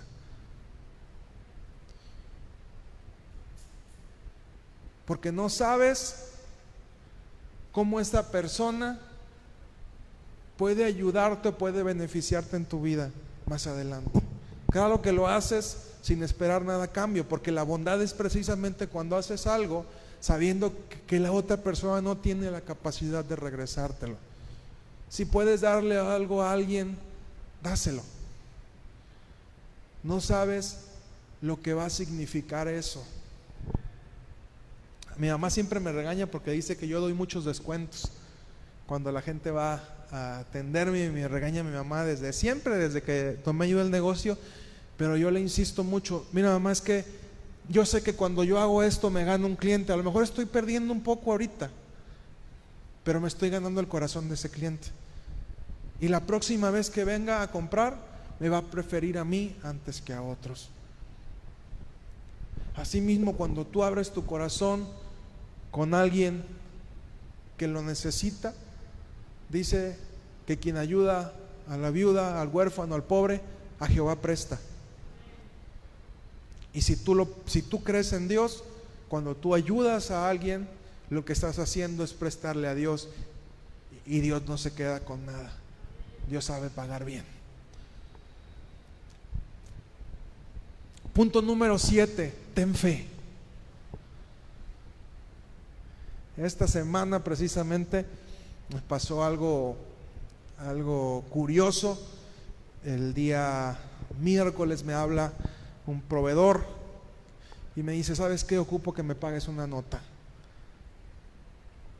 Este, le debía yo, esta cuenta ya tenía dos meses, no, le había juntado el dinero. Y le digo a mi esposa, ¿sabes qué? El miércoles en la tarde ocupo nueve mil pesos para el lunes y yo sé que voy a cerrar estos días. Así es de que pues no me queda otra que tener fe. Ya le dije, por favor ayúdame, quédate el día de, de mañana en el negocio y pues los que fueron a las albercas que se nos estuvo en la mañana, yo me voy con los niños para que puedan estar ahí, para que ella pudiera estar con jóvenes. Y eran las pasaditas de las 12 y me dice, nada más he vendido dos pares, 300 pesos. Y yo pues estaba, ay Señor, tanto ya cuando se viene a la una y media, pues he vendido 10 veces más. Y yo tenía un poquito de dinero ahí y cuando tú tienes fe en Dios, yo de verdad cuando ella me dijo, yo dije, Señor, yo confío en ti, sé que tú me vas a bendecir, sé que tú me vas a proveer, no sé de dónde vas a mandar gente. Y bueno, clientes llegaron, juntamos el dinero y bendito Dios nos hace falta muy poquito para poder pagarle ya el lunes a este proveedor. Bien, la fe es así.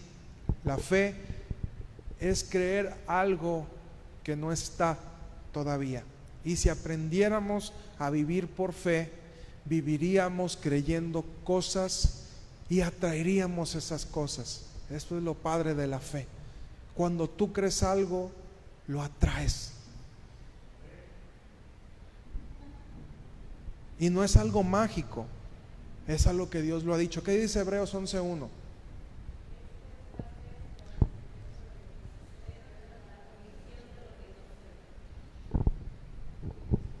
¿Y qué, dijo Jesús? Y si ustedes tuvieran fe, le dirían a ese monte, desarráigate y ponte en el mar. Y lo haría. Realmente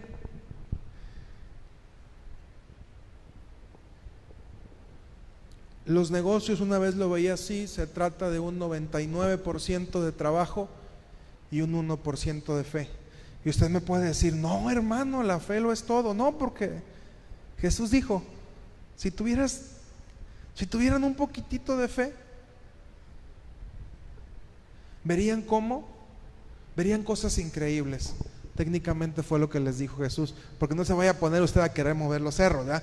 Ah, San Juan, vete y métete a asamblear, ¿verdad? No, espérate, espérate, todo cumple una función. ¿eh? Pero si realmente tuviéramos fe y le creyéramos a Dios, veríamos cosas que no vemos ahorita. Usted tiene la capacidad de pensar de una forma pesimista o de una forma optimista. Usted puede ver de la misma manera los mismos sucesos. Puede verlo de manera pesimista o puede verlo de manera optimista. Dicen por ahí en una película infantil, lo único bueno de tocar fondo es que ya no puedes ir más para abajo. Solamente, solamente puedes subir. Bien, ten fe en Dios. Créele a Dios. Vamos en la 3, 6, 7, en la 8. Mansedumbre o docilidad en los momentos difíciles. Lo hablábamos en la primera clase, nuestras emociones están íntimamente ligadas con nuestras finanzas. La mayoría de los errores que cometemos financieramente los hacemos porque no supimos regular nuestras emociones. O andamos muy alterados, como les decía, y pónganme otra hora de banda, cinco mil pesos ahí van porque no, quiero que se acabe la fiesta, ¿verdad? y, pa, traigan más cerveza. O nos vamos a la contraparte, ay, es que no sé qué hacer, estoy eh, sumergido en, en deudas, me están ofreciendo un crédito con un 60% anual. ¿Y qué hacemos? ¿Nos sentimos ahogados? Sí, lo tomamos. Y nos convertimos en esclavos porque se va a convertir en una deuda impagable. Siendo sinceros, el problema iba a estar, sí. Y sinceramente, hay deudas que son impagables ya. Hay momentos en donde nuestras deudas se convierten en deudas impagables. Y tenemos que también ser inteligentes en no seguirle el juego a los cobradores. es que si no lo haces te voy a embargar. Y a veces yo le digo a la gente, eh, mira, te voy a dar un mal consejo. Un mal consejo para el que para el que le debes, pero un buen consejo para ti. No pagues.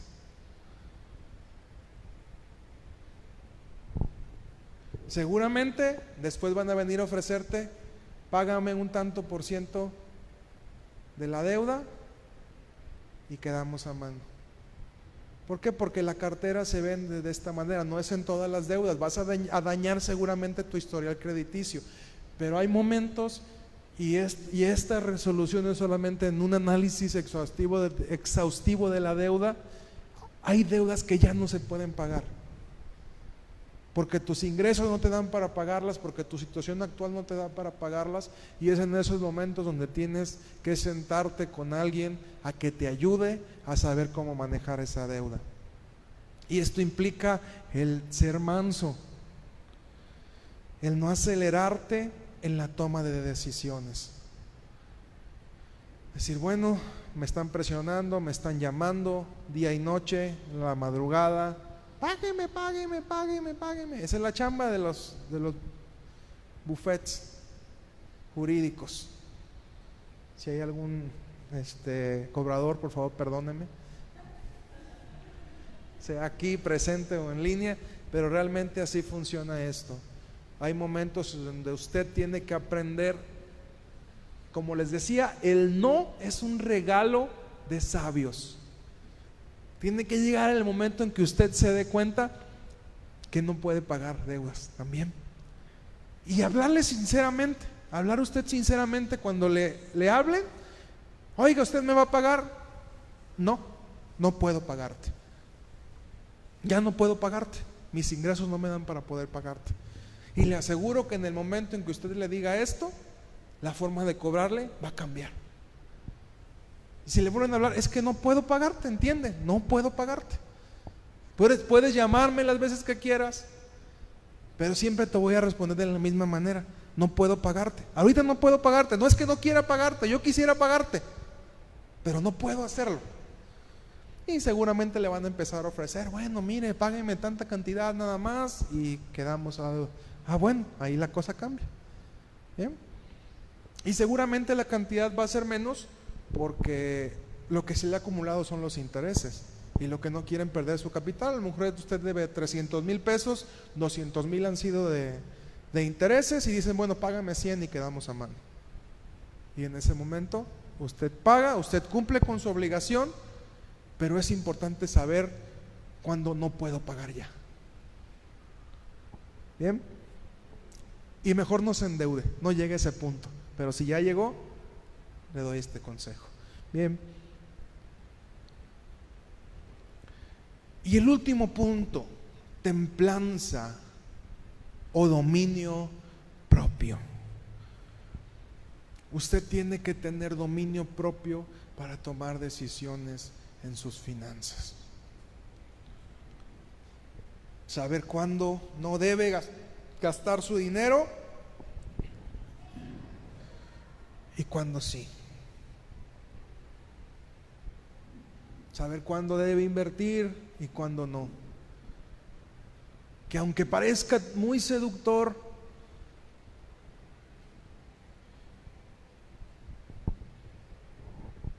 saber cuándo dar crédito y cuándo no. Otro consejillo, el mejor negocio es aquel en el que usted no fía. Es que Coppel fía. Bueno, es que Liverpool fía, sí, pero ellos tienen toda una estructura de cobranza que usted no tiene. Entonces, si usted empieza a fiar, seguramente va a perder su capital.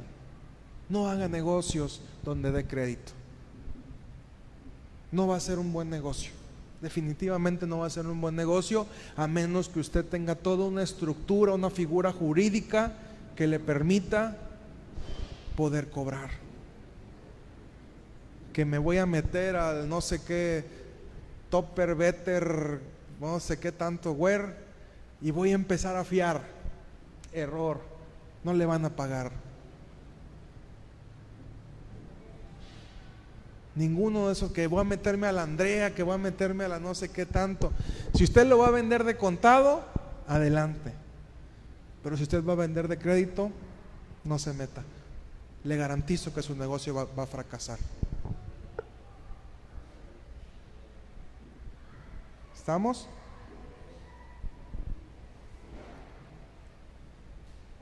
Si dejamos que estos principios rijan nuestra vida, seguro tendremos buenos resultados. Y si usted quiere ponerse un termómetro en sus proyectos para saber cómo está la condición de salud de su negocio, ríjase por estos principios. Vaya nuevamente a Gálatas 5, 22 y 23 y diga cómo me estoy comportando. ¿Me estoy comportando a la altura de lo que es el Espíritu Santo, el fruto del Espíritu Santo, o estoy actuando de una forma imprudente?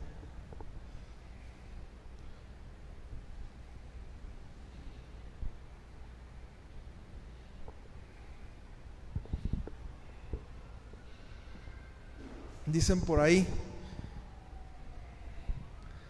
a la mujer ni todo el amor ni todo el dinero, ¿verdad? Yo lo cambiaría esto al trabajo, al negocio, ni todo el amor, ni todo el dinero. Siempre hay que tener un recelo, siempre hay que tener un, una reserva y decir, no le apuesto todo a esto, porque si no me funciona, y volvemos a lo que terminaba ayer, que usted pueda saber qué es lo más importante para su vida. Su familia o el trabajo o el negocio, su estabilidad emocional o el trabajo o el negocio. Y que usted se ha entendido en qué tiempo tiene que vivir y cómo lo tiene que vivir.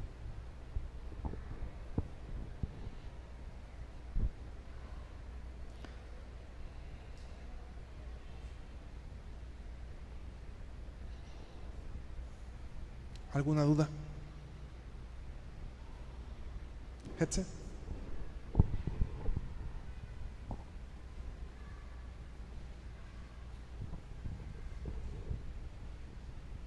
Espero no durar tanto. Este, solo quiero, yo no sé mucho de negocios. Bueno, yo no he estudiado alguna maestría o mercadotecnia o ventas o administración, pero ya tengo casi 10 años viviendo con Paco, entonces ya más o menos como que uno le va agarrando el rollo. Y ahorita lo que escuchaba de, los, de las propuestas que ustedes tienen para emprender un negocio, algo que, que yo he entendido, que cuando tú vayas a emprender algo, que sea algo que a ti te guste. O sea, no sea algo que una no, no conozcas y otra este, que te sea una carga yo no soy buena cocinando, o sea, si me ponen a hacer ni postres ni comida normal, entonces yo no le entraría a decir, ay Paco, pues ándale, apóyame para poner aquí mi changarrito a vender hot dogs o sándwich, tacos. Me acuerdo que hace años invité a, este, a una persona a un cumpleaños de una niña de, mis, de mi hermana y dieron hot dogs. Entonces, no, no, no, yo, yo te los preparo. Pues no tenía ella la confianza para acercarse con mi hermana porque era mi amiga. Entonces le di la salchicha con el, ¿cómo se llama? Con el plastiquito. Entonces, pues cuando le muerde, pues le, se viene todo el pedazo de salchicha con el plástico. Entonces, yo por eso no vendo nada de eso. Pero este, cuando yo me caso con Paco, este, duré un tiempo trabajando en lo que yo estudié, que era arquitectura, y después me despiden, me dan eh, cierta cantidad de dinero, ya no me acuerdo cuánto, y yo digo, bueno, ¿en dónde la invierto?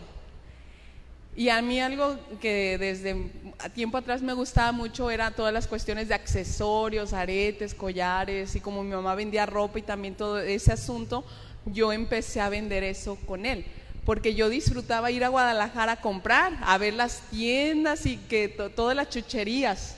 Entonces, yo les recomendaría que lo que vayan a emprender pueda ser algo que ustedes lo puedan disfrutar, porque ahora sí que un negocio en las buenas y en las malas, cuando haya gente o no haya gente, estés cansado o estés descansado. Yo tengo el testimonio de mi papá desde que nos venimos aquí a vivir, mi papá, ay, yo quiero poner una ferretería. Pero pues mi papá ni la ferretería ni mi mamá tampoco. No, que una papelería. No, que una tortillería. No, que una... Y he escuchado así, este, o sea, tantas propuestas que tú dices, órale, que construir una casa, qué chido, que vender y comprar carros, también qué padre. Pero si no es algo que a ti tú lo disfrutes, llega un punto en que se te va a hacer una carga Entonces, ese sería mi consejo, o sea, lo que tú vayas a vender, sean palomitas, sea lápices, sea lo que sea, pero que tú lo puedas disfrutar. Y otra cosa que yo he escuchado es que Dios nos quiere bendecir. Y no es malo que seamos empleados, pero en la forma en la que Dios te puede bendecir de una forma más abundante es cuando tú emprendes algo. Porque si yo soy maestra y yo trabajo como maestra, pues siempre voy a tener mi mismo sueldo. Tal vez a los años me aumenten cierta cantidad, pero en donde Dios te sorprende es cuando tú tienes un, un negocio. Es ahí donde él te puede bendecir porque no es un, un, sueldo fijo, no sé si me explico. Entonces, este, eso serían las dos cosas que, que yo quería este, recomendarles. No, no soy aquí la del taller, pero es algo que, que a mí me ha, ha, servido en la experiencia que yo he tenido este, con Paco. Igual, Paco, eh, en el negocio hemos sabido, si tú estás casada necesitas saber hacer equipo. O sea, que los dos, eso veíamos en la mañana, pudieran estar de acuerdo, porque Paco es el de orden firmes. Gael y Cristian nos han ido a cuidar allá el negocio en la guarachería en Compostela y ya más o menos le hicieron algunas preguntas a la muchacha que nos ayuda. ¿Quién es el más buena onda? ¿Con quién te llevas mejor? ¿Y quién es? Entonces ya ellos más o menos ya, ya escucharon lo que la, la, la muchacha que nos ayuda responde y yo soy la sociable. Ay, ¿cómo estás? ¿Qué estás haciendo? Ay, ¿por qué estás triste? No, ánimo, échale ganas. Y llega Paco y así, ay, voy a limpiar, voy a Entonces necesitan como matrimonio ponerse de acuerdo y decir, ok, si vamos a vender hamburguesas, no nos las vamos a comer. O sea, no, no nos vamos a comer todas las hamburguesas porque en, en, experiencia con mi mamá, mi mamá este, eh, eh, nos pasaba así, me acuerdo que una vez vendía, eh, en, cuando vivíamos en Saltillo, vendía a mi mamá paletas de hielo. Y, y, diario nos comíamos dos o tres paletas. Entonces se da cuenta que nos estábamos comiendo la ganancia, que ya cuando mi mamá hacía cuentas, pues ya no había ganancia y no había que invertir porque ya sus hijas y mi papá y mi mamá, pues todos nos habíamos comido todas las paletas. Entonces, el poder saber este como la estrategia que van a utilizar. Yo sé que Paco es tiene anotado, o sea, hasta 50 centavos que se gastó en el chicle. Y yo no, o sea, yo gasté 100 pesos en la fruta y en la verdura. Y si me preguntas cuánto costó el plátano, quién sabe. Y la fresa está carísima porque Sammy quería un kilo de fresas y eran 89 pesos. Así que le dije que no. Pero Paco es así. Entonces yo no voy a ponerme a pelear con Paco en decir, no, yo quiero llevar la administración de la, del negocio porque capaz y, y cuando me pida cuentas, pues que Dios me mande clientes para poderle responder. Entonces, eso sería algo que, que yo te quería comentar. Gracias.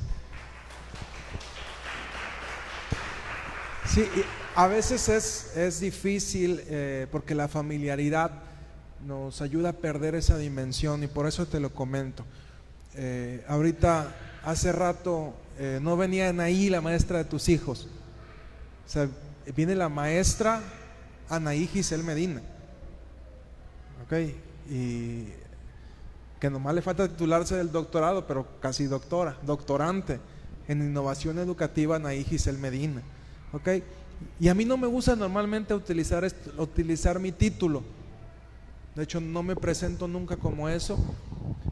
Y es difícil, de repente es el pastor, no, ahorita no soy el pastor, ahorita soy el maestro Francisco.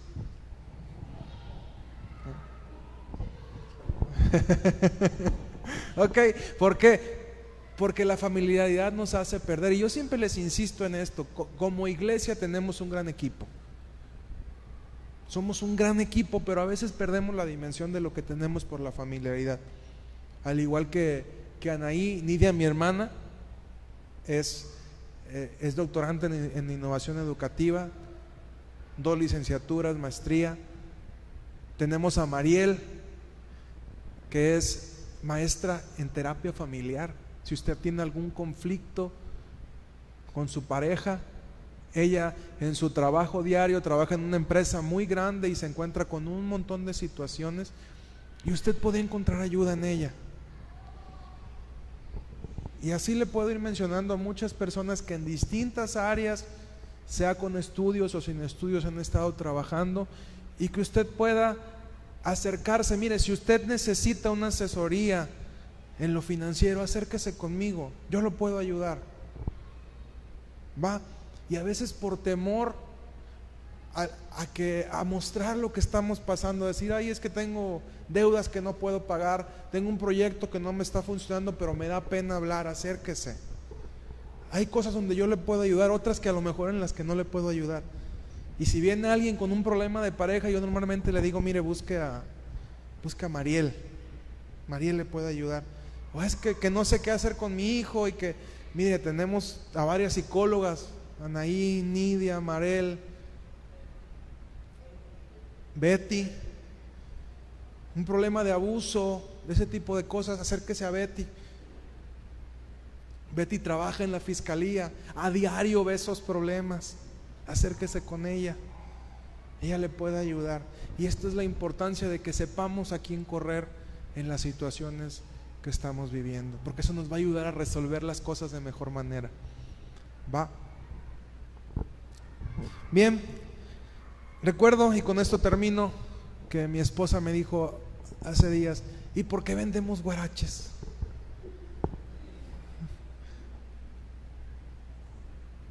Digo, me dejó pensando realmente y reflexionando y con el tiempo dije, ¿por qué vendo guaraches? Porque es lo que sé vender, es lo que conozco. Bien, y como decía ella, ¿qué es lo que tú sabes vender? ¿Qué es lo que para lo que eres bueno? y eso te va a dar un plus extra a que lo que emprendas funcione. Porque debes de amar tu producto. Y hay un, un consejo que también lo mencionó mi esposa y que lo dice uno de los empresarios ilícitos más grandes que ha dado México. Joaquín Guzmán lo era. Si quieres que tu negocio prospere, no consumas lo que vendes.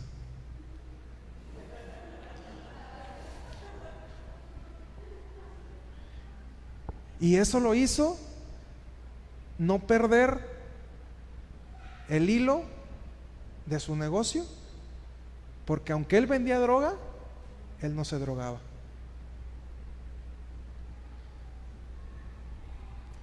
No, se coma las paletas. Que Dios los bendiga. Entonces, muy buenas noches. Nos vemos. Espero haya sido de mucha bendición. Se los dimos de corazón. Muchas gracias. Por favor, si logramos que usted pueda cambiar algo en su vida, todo esto que hicimos habrá valido la pena. Es un honor, es un gusto y sé también eh, que Anaí lo comparte porque la conozco, es una bendición. Yo sé que Anaí ama la inteligencia emocional y la veo cómo lo disfruta cuando lo habla. Lo mismo su servidor, disfruta muchísimo hablar de finanzas. Que Dios les bendiga y muchas gracias.